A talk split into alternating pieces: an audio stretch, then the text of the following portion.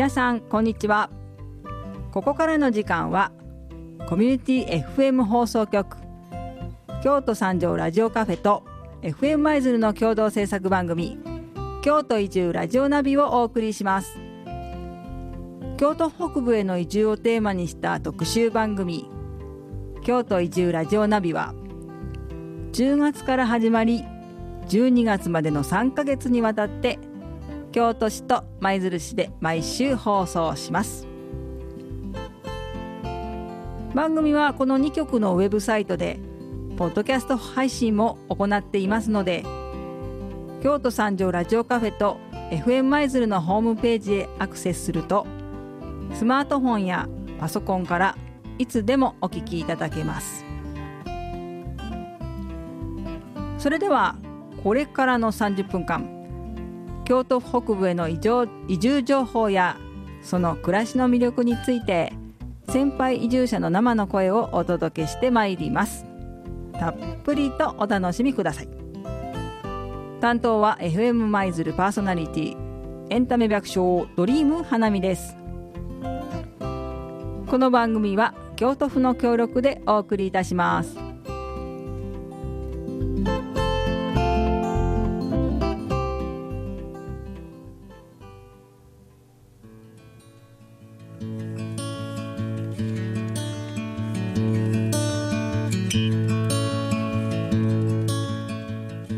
月の FM 舞鶴発信の京都移住ラジオナビは豊かな自然を求め舞鶴市笠地域に移住し子育て真っ最中のお母さんたち。橋本典子さんと清水みやびさんを取材いたしました。笠地域とは由良川の流域に位置する農村地域で宮津市福知山市大江町南は綾部市と隣接するエリアです。岡田上岡田中岡田下八雲神崎の五家村があり万願寺甘党や舞鶴茶また落花生の産地としても知られています。それでは橋本典子さんと清水みやびさんのインタビューです。お聞きください。岡田中地域に移住された清水さんのお宅に伺いまして同じく岡田地域で田舎暮らしをしておられる橋本典子さんそしてこのお宅の清水みやさんのお二人にお話を伺います。よろしくお願いします。よろしくお願いします。このインタビュー始める前すごいご馳走のランチをいただいたんですけど実は今日は私も含め3人それぞれに旬の素材を生かした手作りの一品を持ち寄ってですねお食事をしたんですけれどもでそれぞれどんなものを今日は作ってくださったのかお名前とそして移住歴何年になるかとか、うん、と今日は何を作ったのかをじゃあ教えてください。じゃあまず清水みやびさんから。はい。えっ、ー、と映こちらに移ってえっ、ー、と今1年と少しになります。去年の春に移ってきました。えっ、ー、と清水みやびです。今日はえっ、とまず栗ご飯とえー、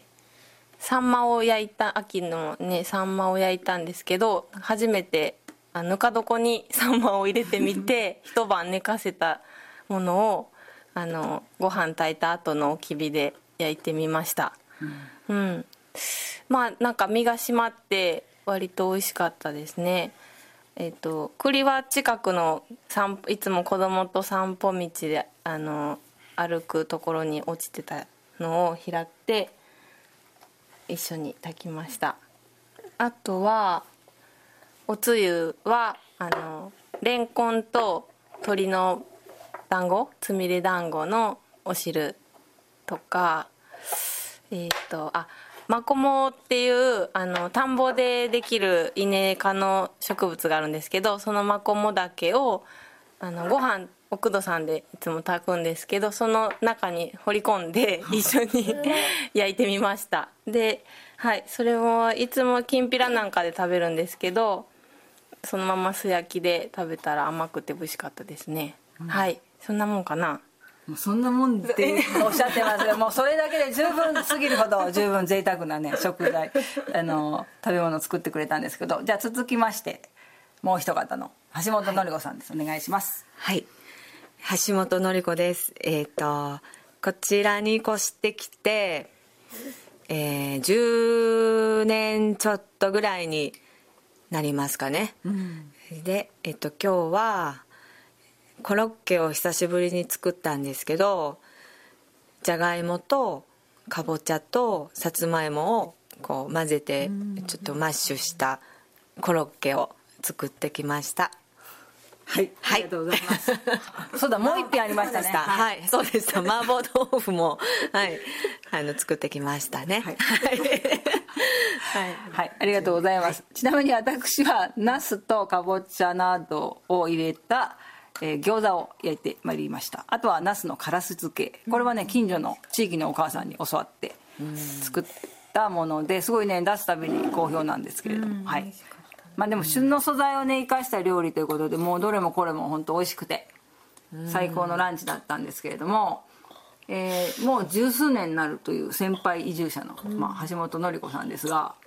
お子さん何人いらっしゃいますか、はい、子供は4人です。はい実はねこの岡田中地域には4人以上のお子さんを出産してる方。何？何？家族？ねかなんかこう考えて数えてしまうぐらいいらっしゃるね、ですけれどもすごく子だくさんの地域になりつつあるんですけど、えー、ここの地域で子育てしてきてまあそのお食事もねいろいろ話題は広がってたんですけどここで子育てできてよかったなって思える点ありますかね？そうですね。もうたくさんたくさんあってもうそれ以外は考えられないぐらいたくさんあるんですけどやっぱり自然の中でたくさん遊んでくれて、うん、でこうしてこう子だくさんの地域の中で子供いっぱいでたくさん遊んでくれたりとかもう地域の方がみんな優しく見守ってくれたりとか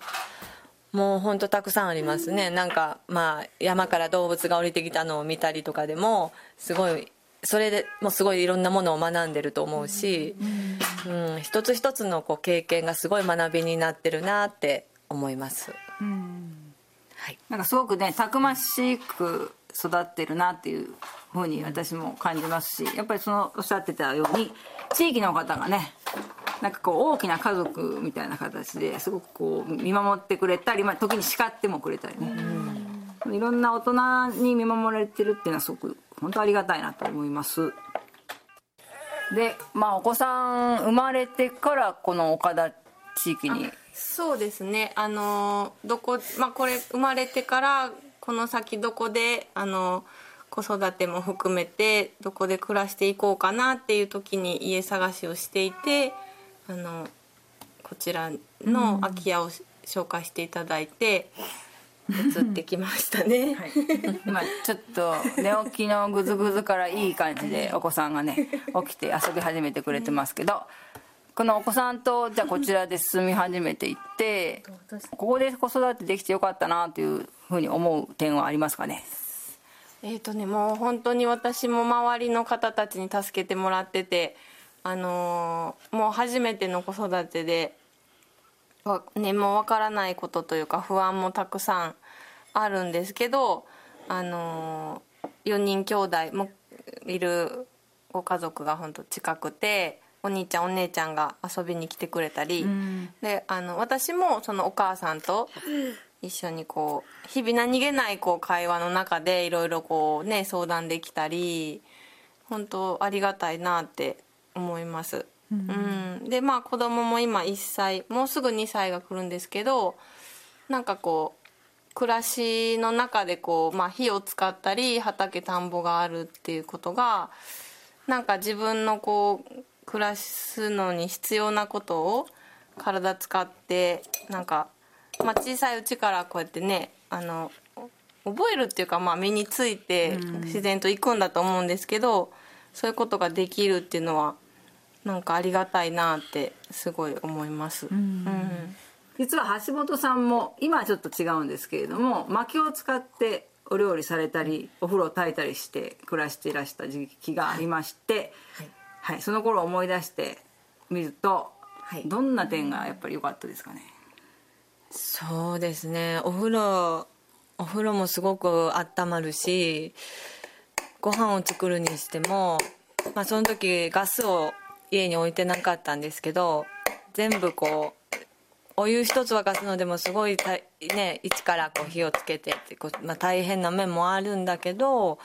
それがすごいこう時間をかけた暮らしというかうん、それがやっぱ心地が良かったなとも思ったし、まあ、まあ長女とか少し大きくなってきてお風呂を沸かす係とかねしてくれたりとか、そしたらやっぱりだだんだんすごい上手に薪をくべれるとかこう火をねこう上手につけれるとかすごいやっぱり上手になっていくのを見てそういうところで成長を感じたりとかすごいやっぱ心地の良い暮らしというか、うん、ですかね。でまたいつか機会があったらそういう火のある暮らしに戻りたいというような思いそうですね。はい。そうしたいなと思います。ぜひうん。やっぱ憧れはそこからでした私。このこういう暮らしを目指すのに、うん、薪のある暮らしをしている先輩を見ていいなと思ったのがやっぱきっかけだったんですけど。皆さんはでもそういうきっかけって何かあったんですかね？その自然な暮らしを目指そうと。なかった？そうなんかいろんなことがこう積み重積もり積もってっていうかいろんな要因はねえどこかでまあその影響を受けたりもあったしもういい。あったけどなんかこう自分の中でこうなんか強く願うものもあったし。子供の頃にこう田舎の道を走ってると煙突から夕方煙が出てる景色とかがすごい好きで、うん、その時からすごいこう思うものがあったんかなって思ったりもします。景色が変わるっていうのはあるかもしれませんね。薪のあるそうですね。薪をこう積み上げてるそのね、家の一部にもなるしねその風景というか、うん。なんかホッとするような、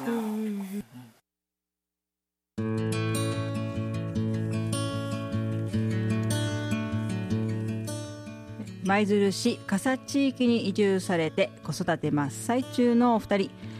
橋本典子さんと清水みやみさんのお話を聞いていただきました。どこか懐かしい風景へその心のふるさとの原点へこう戻っていきたいというような、まあ、そういった思いもあるのかなと、まあ、ただ若い方にの中にはね、まあ、ずっと生まれた時から都市部だった街の中だったって方もいて、まあ、それでも田舎暮らしをね目指される方もいるので本当にまあ理由は様々だと思います。はい。この後あえて現在の暮らしで不満な点とか困っていることありませんかということをねお尋ねしたんですけれどもお二人ともねかなり考え込まれてうーんと。であえて言うのであれば、まあ、雪の多さとかねさあの古い家に住んでるの寒いとかね そういったお話がありました。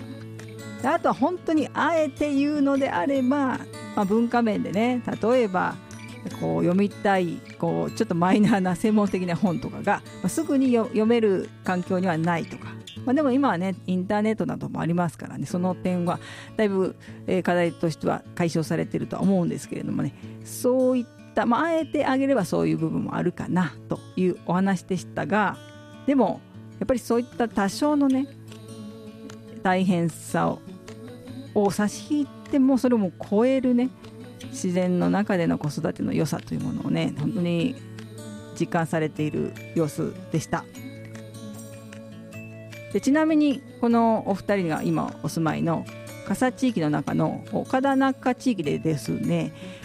45年前だったと思うんですけれどもそれこそ彼女たちのような子育て世代の女性たち20人くらいでしたか集まりまして意見交流会を行ったんですね。でそういう時に、まあ、この地域の良さはどんなところっていうのを話してやはり、まあ、橋本さんや清水さん感じておられるような点、うん、自然が豊かな中でこう安心してね子育てができる点地域の大人の人に見守られているっていう点ももちろん上が上がりましたしで一方でねやっぱり課題としてはお稽古ごとの送迎がもう大変 といったことですとかね。あとは高校に進学するときにその通学の方法で悩むと。昔はね自分で自力で皆さんこう自転車で高校通ったりもしてたんですが、まあ、最近はね物騒だったりもうあの夜ちょっと暗くなってくると獣が出たりするってねちょっと特に女の子1人で通学っていうのは心配だなというような声が上がりました、まあ、こういった課題はねあの笠地域だけではなくてうんそういう公共交通機関のその駅とか停留所からちょっと遠いところにねお住まいの方の、まあ、悩みなのかなということも思います。それでは、えー、後半お聴きいただく前に橋本典子さんからのリクエスト曲お届けしたいと思います。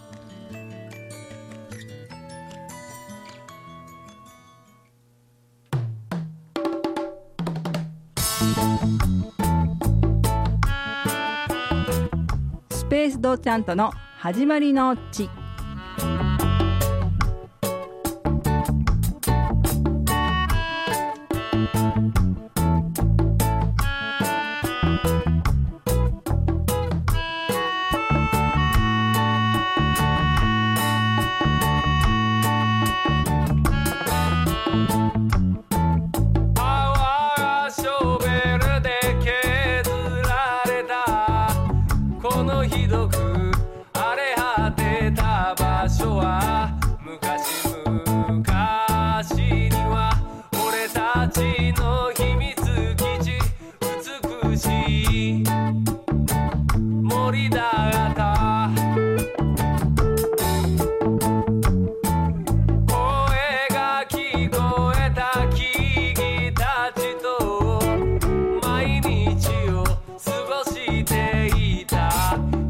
cada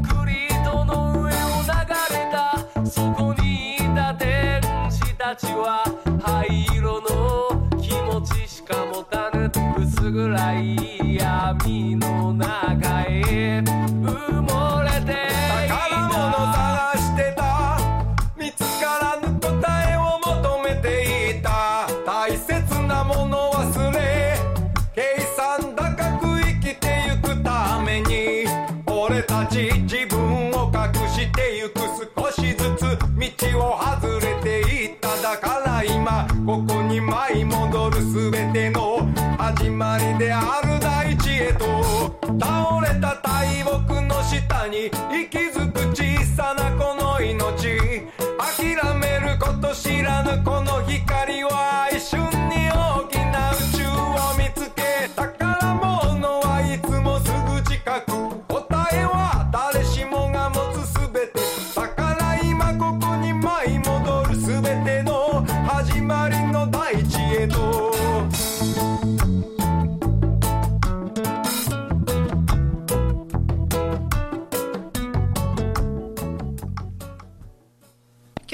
京都移住コンシェルジュが京都の田舎への移住に関する情報を提供するサイト京都移住コンシェルジュ特設サイトの紹介です。田舎で暮らすってどういうこと？そもそも京都に田舎ってあるの？といった基本的な情報から空き家を探している。実際に現地を訪れてみたいという方まで京都移住コンシェルジュがご相談に応じます。まずはあなたのイメージや条件に合った移住先をウェブサイトで探してみましょう。京都移住コンシェルジュに相談したい場合はまず訪問したい窓口に電話かメールで相談予約をお願いします。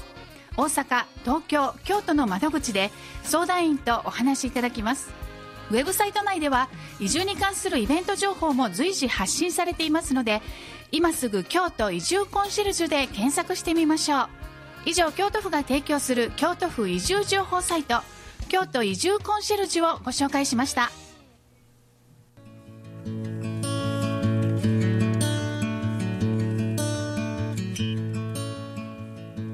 京都府北部への移住をテーマにお送りしています。京都移住ラジオナビ。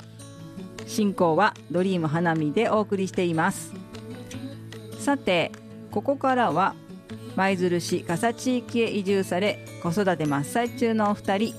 橋本典子さんと宮清水します清水みやびさんのインタビュー後半をお聞きいただきたいと思います。地域のママさん仲間との取り組みについてや移住暮らしの楽しみなどについて伺っています。先ほどのこ子だくさんでねあの、地域の人とのつながりもすごくあるいい地域だっていうふうにおっしゃってたんですけどあのおお母さん方とのつながりでイベントも今度されるんですよね。はい。えっ、と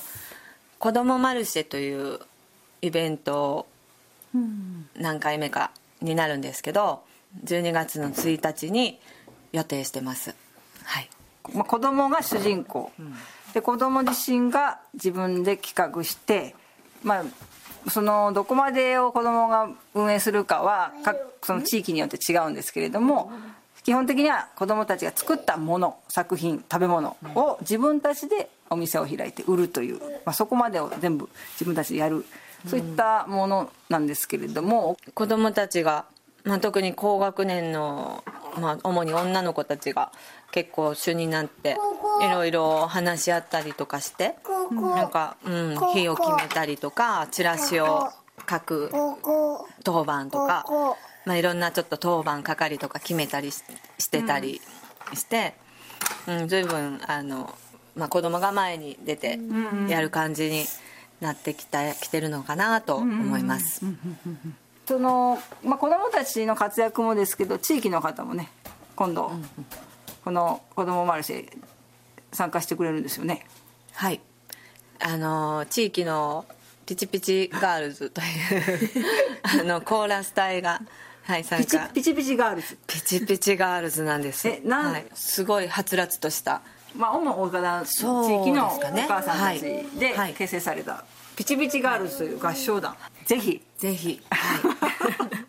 い。子供たちの活躍ねあの、もう老若男女地域の総力を挙げて。総力ではないんですけどもまああのこの地域の元気っぷりをね見に来ていただけたらなと思いますが。本当おかげさまで楽しく子育て暮らしできてると思います。まあでも本当今日みたいに美味しいもの持ち寄ってその一緒に食事する？同じ釜の飯を食うみたいなことも本当にだいぶ頻繁にあるような気がするんですね。そうですね本当に。なんか楽しみの一つですよね。こうみんなでこうちょっと持ち寄ってご飯食べるっていうのが。うんうんうん。なんかこういいことしかないよね持ち寄りって。うんうん本当になんかすごいみんなのねすそう。ごい品数集まって、みんなのそれぞれの知恵が詰まってて、うん。なんかこう日頃のいろんなことお話もできて、お金もかかんないですね。そうそう家にあるからね。全然。ねうん。幸せ詰まってる そうで家族連れで来て安心して過ごせるもんね、その場に、うん。子供同士は子供同士で楽しそうにしてるし。うん。本当こう田舎暮らしの、うん、一つの大きな大きなというか、うん。これは楽しみの一つだそう。ね移住してきたら本少なくともそれはきっと楽しみの一つ、ね。本当楽しみと幸せの一つだと。すごく思い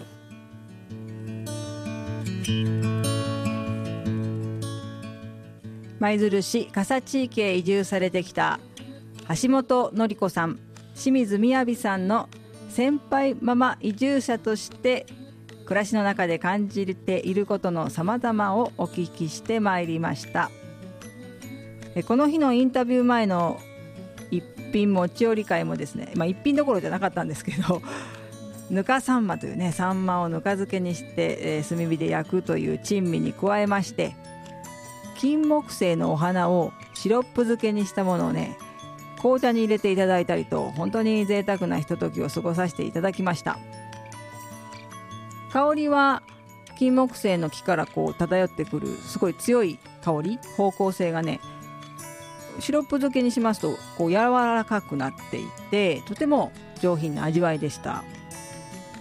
まあ、このようにもう本当に季節感を味わえる心尽くし。もう金木犀のお花がね本当に可愛くってですね橋本典子さんはそれを見た時にうわもう心をわしづかみにされるなんておっしゃってましたよ。はい。非常にときめいていらっしゃいました。はい。まあ、こんな風にね本当ささやかな小さな幸せがこう積み重なっていくというのがねうん自然豊かな田舎での移住暮らしの醍醐味の一つなんじゃないかなということを思います。さて本日ご登場いただきました清水雅さんについてはですね舞鶴市の京都府舞鶴市移住定住ポータルサイトで夫の清水祐介さんと息子さんとご一緒にね紹介されています。また今後舞鶴市への移住をお考えの方はぜひ一度舞鶴市役所移住定住促進課。電話番号は0773661085 0773661085舞鶴市役所移住定住促進課へご相談ください。またですね舞鶴市笠地域の情報については舞鶴市西宝寺の大城や上野家にある舞鶴市笠笠地域農業農村活性化センターにお問い合わせいただけます。移住定住者支援、えー、空き家バンクの紹介地域の活性化などを目的として、えー、設置された交流拠点、えー、傘活性化センターなんですけれども水曜日を除いた午前8時半から午後5時15分まで運営していまして京都北部内の、まあ、地元の方を中心としたねアート作品などを展示した蔵展あるいは資料展示。そして、えー、毎月自然に触れる楽しいイベントも開催しています。住所は舞鶴市西宝寺285大城や上野家内となっています。問い合わせの電話番号は0773-60-8200 0773-60-8200です。あいあい傘あいあいはひらがなで傘は加えるに、まあ、佐藤さんのさですね。あいあい傘で検索いただきますとホームページから情報をチェックしていただけます。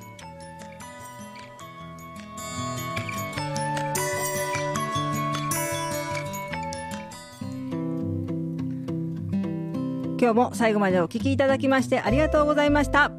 来月もお楽しみに。この番組は京都府の協力でお届けいたしました担当は FM 舞鶴パーソナリティドリーム花見でした。